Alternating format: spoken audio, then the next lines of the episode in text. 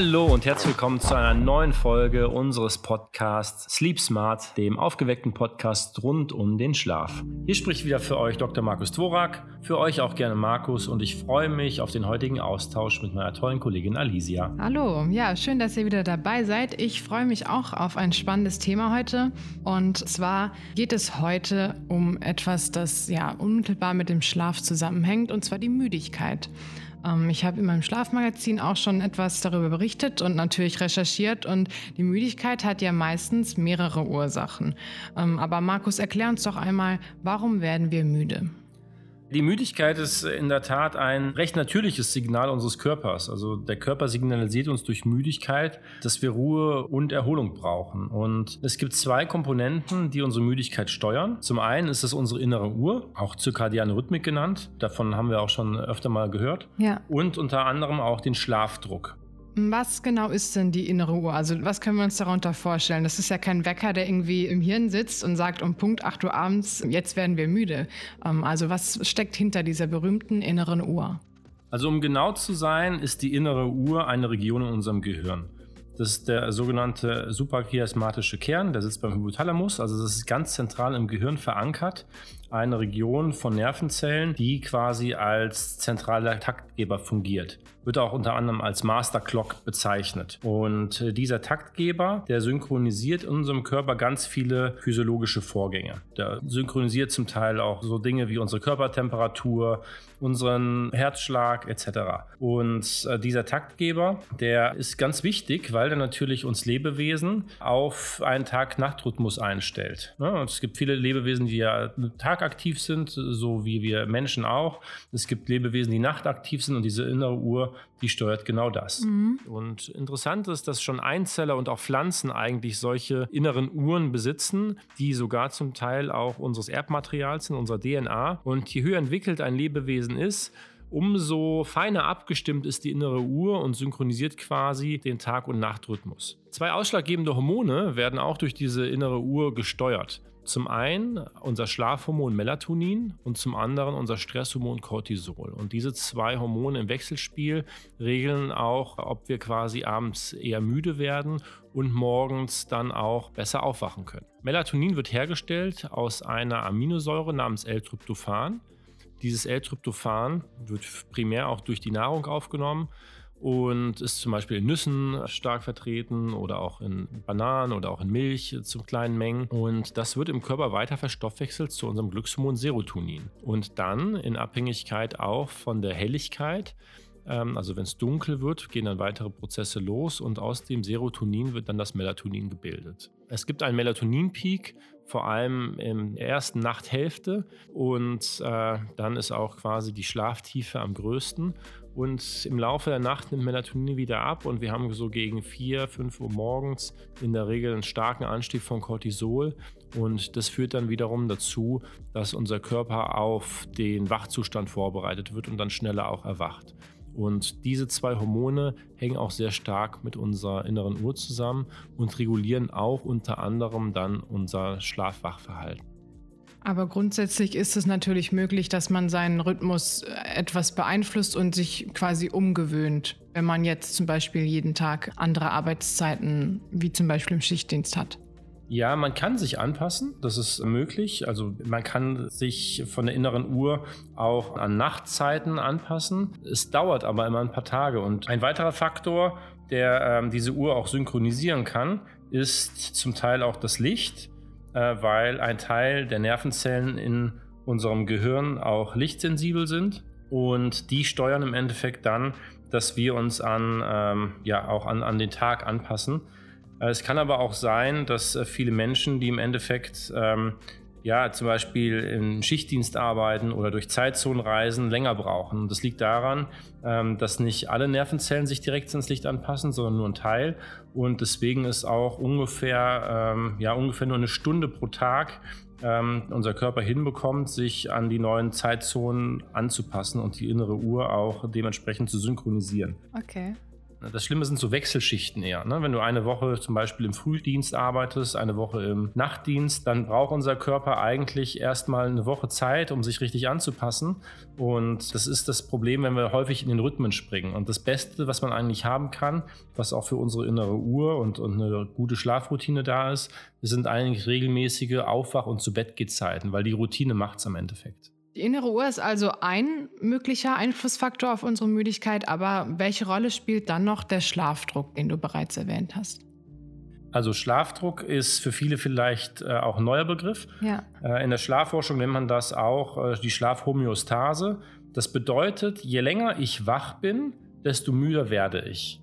Und wenn ich dann schlafe, dann nimmt dieser Schlafdruck wieder ab. Mhm. Ja, also das äh, kann man auch sehr schön sehen. Und das ist eigentlich noch der stärkere Faktor im Vergleich zur inneren Uhr, weil wenn ich zum Beispiel zwei Tage am Stück wach bin, dann macht es wenig aus, zu welcher Uhrzeit ich schlafe. Da könnte ich mich sogar tagsüber hinlegen und schlafen. Und deswegen ähm, ist dieser Schlafdruck eigentlich so die zentrale Steuerkomponente für unsere Müdigkeit auch. Können wir das dann so verstehen, dass wie ein Tank ist oder ein Akku auch oder ja, der sich immer weiter füllt über den Tag und irgendwann ist dieses Level erreicht, an dem ähm, unser Körper uns eben ganz, ganz deutlich signalisiert, jetzt müssen wir schlafen? Ja, fast genau. So ist es eigentlich. Man kann es eigentlich genau andersrum beschreiben, weil es ist eher so, wenn unser Tank sich leert. Wir hatten ja auch schon mal in einer Folge kurz darüber gesprochen, mhm. dass der Schlaf dazu dient, unsere Energiespeicher wieder aufzufüllen, die sich über den Tag hinweg entladen. Und der Schlafdruck hängt wirklich sehr stark damit zusammen. Weil wenn sich unsere Energiespeicher vor allem im Gehirn entleeren und Energie abgebaut wird, dann sammelt sich eine Substanz an namens Adenosin. Adenosin ist ein Abbauprodukt von unserem zentralen Energieträger ATP, Adenosintriphosphat. Das ist quasi der Energieversorger für alle Zellen. Und wenn diese Energie abgebaut wird und nicht mehr richtig nachproduziert werden kann, sammelt sich dieses Adenosinmolekül an. Und das kann an verschiedene Rezeptoren binden und führt dazu, dass unsere Nervenaktivität gehemmt wird und wir dadurch müde werden. Und ein klassischer quasi Gegenspieler von dem Adenosin ist Koffein, weil Koffein nämlich an die gleichen Rezeptoren andockt und verhindert, dass Adenosin uns müde machen kann. Und das spricht quasi und erklärt ganz gut diesen wachheitsfördernden Effekt vom Kaffee.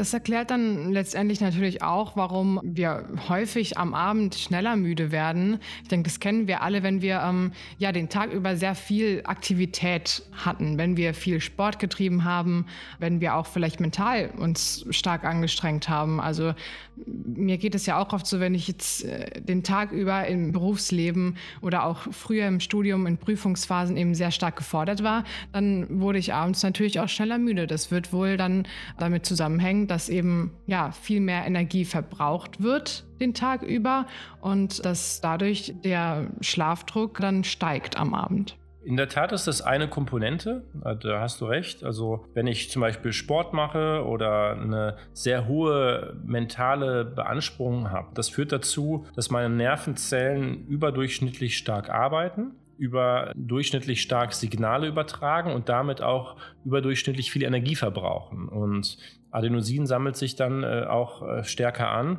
und führt dann auch zu einer Müdigkeit. Das ist wirklich ein sehr, sehr gut funktionierender Schutzmechanismus auch vom Körper, weil du musst dir vorstellen, wenn du jetzt einen Marathon läufst, ja, mhm. das ist für den Körper eine extreme Anstrengung und irgendwann muss der Körper dir ja auch auf biochemischer Ebene ein Signal geben, jetzt leg dich mal hin und ruh dich aus, weil sonst ähm, hast du bald keine Energie mehr zum Funktionieren. Und so funktioniert eigentlich dann auch so ein bisschen äh, unsere Schlafwachregulierung. Das Adenosin, das ist eine Substanz, die vor allem die ganzen erregenden Botenstoffe im Gehirn hemmt. Und am Ende ist Müdigkeit dadurch bedingt, dass wir mehr beruhigende Botenstoffe, also hemmende Botenstoffe im Hirn haben als erregende. Und das ist immer so die Balance und Adenosin steuert das sehr zentral mit. Wenn wir abends müde werden, ist das also eigentlich ja was Gutes, weil unser Körper uns zeigt, dass wir eben uns erholen müssen. Jetzt haben wir aber hauptsächlich eben darüber gesprochen, wie, wie im Laufe des Tages diese Müdigkeit entsteht. Aber ähm, ganz oft ist es ja auch so, dass wir uns schon mittags oder eigentlich schon direkt nach dem Aufstehen müde fühlen. Zum Beispiel sitzen wir jetzt auch hier, wir sind noch gar nicht so lange wach und es ist auch nicht dunkel draußen. Das heißt, die innere Uhr würde uns ja jetzt eigentlich auch nicht sagen, dass wir irgendwie ähm, langsam schlafen müssen. Ja, was ist denn eigentlich mit dieser Tagesmüdigkeit? Wie entsteht die?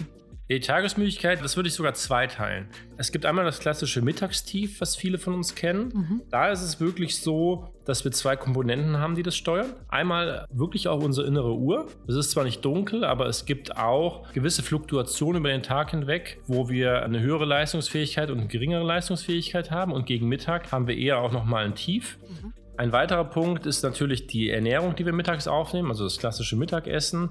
Wenn wir ähm, eine vor allem schwere Mahlzeit haben oder auch eine fett- und kohlenhydratreiche Mahlzeit, dann ist unser Magen-Darm-Trakt hochaktiv. Unser Verdauungssystem benötigt viel Blut, um die Nahrung quasi auch zu verdauen.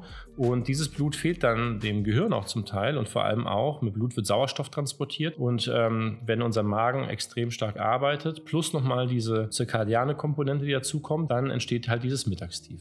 Man kann da ganz gut entgegenwirken, indem man vielleicht äh, eher leichte Kost zu sich nimmt oder auch so einen kleinen Spaziergang nochmal macht. In anderen Ländern ist ja die Siesta üblich, dass man sich nochmal eine Viertelstunde hinlegt und einen Powernap macht. Aber wenn man nicht die Zeit dafür findet für dieses Powernapping, ist ein Spaziergang und viel Tageslicht sicherlich eine gute Möglichkeit, um das zu überbrücken. Vielleicht auch nochmal ein Espresso oder irgendwie Koffein. Das kann auch ein bisschen helfen. Das sind eigentlich ganz gute Tipps, um diese positive Müdigkeit, würde ich jetzt mal sagen, die ja eigentlich eben gut ist, weil sie ein grundsätzliches, natürliches Signal für uns ist, dass wir uns anstrengen oder uns auch wieder erholen müssen. Es gibt ja aber auch Menschen, die sich den ganzen Tag über müde und träge fühlen und das haben wir sicher selbst alle schon mal erlebt. Hast du, Markus, vielleicht auch irgendwie einen Tipp oder einen Rat, woran das liegen könnte, wenn eben man ständig unter Müdigkeit leidet und wenn Müdigkeit wirklich zu einer Trägheit wird? Ja, äh, man muss dazu verstehen, unser Körper ist von Natur aus faul. Mhm. Das liegt einfach daran, äh, evolutionsbedingt, dass Nahrung zum Beispiel nicht immer frei verfügbar war. Ja, wenn man ein paar Jahrtausende zurückdenkt, dann war es so, dass die Menschen noch ganz ja, nach Nahrung suchen mussten, schauen mussten, dass sie ihren Energiebedarf decken. Es gab Hungerperioden und unser Körper ist so eingestellt, dass er versucht, immer den Energieverbrauch zu reduzieren, um das Überleben zu sichern. Von daher ist dieses Thema der Ruhe und des Energiesparens auch grundlegend in unseren Genen verankert. Es kann sein, wenn man einfach über einen langen Zeitraum wenig aktiv ist, auch wenig sich quasi bewegt tagsüber, der Stoffwechsel dadurch langsamer wird, auch die Ausschüttung von gewissen erregenden Botenstoffen langsamer wird und reduziert ist und dadurch auch dieses Tagesträgheit entsteht. Also das Beste, was man machen kann, wirklich um dieser Tagesträgheit entgegenzukämpfen, ist manchmal sogar weniger zu schlafen. Also Menschen, die neun, zehn, elf Stunden manchmal sogar im Bett liegen, die haben so eine natürliche Trägheit per se. Also das heißt, weniger schlafen kann manchmal ein Faktor sein, um die Ausschüttung erregender Botenstoffe zu fördern. Und körperliche Aktivität und Tageslicht sind auch Faktoren, die das begünstigen können.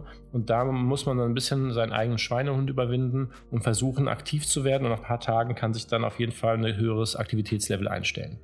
Alles klar. Zusammenfassend ähm, können wir also grundsätzlich festhalten, dass die Müdigkeit, die wir am Abend oder auch tagsüber verspüren, vor allem von diesen zwei wichtigen Komponenten, eben einerseits von der inneren Uhr, also unserem inneren Taktgeber abhängt, aber andererseits auch von dem Schlafdruck eben bestimmt wird, der sich über den Tag entwickelt. Das heißt, wie wir den Tag gestalten, also wie wir uns ernähren, wie viel wir uns bewegen, auch wie viel Stress wir vielleicht aushalten müssen, hat ähm, einen großen Einfluss darauf, wie sich unser Müdigkeitsgefühl über den Tag entwickelt. Und ähm, wir selbst können das natürlich dann auch äh, relativ gut beeinflussen und steuern und unsere Müdigkeit am Abend, die eben eigentlich ein natürliches, gutes Signal unseres Körpers ist, ähm, ja, unterstützen.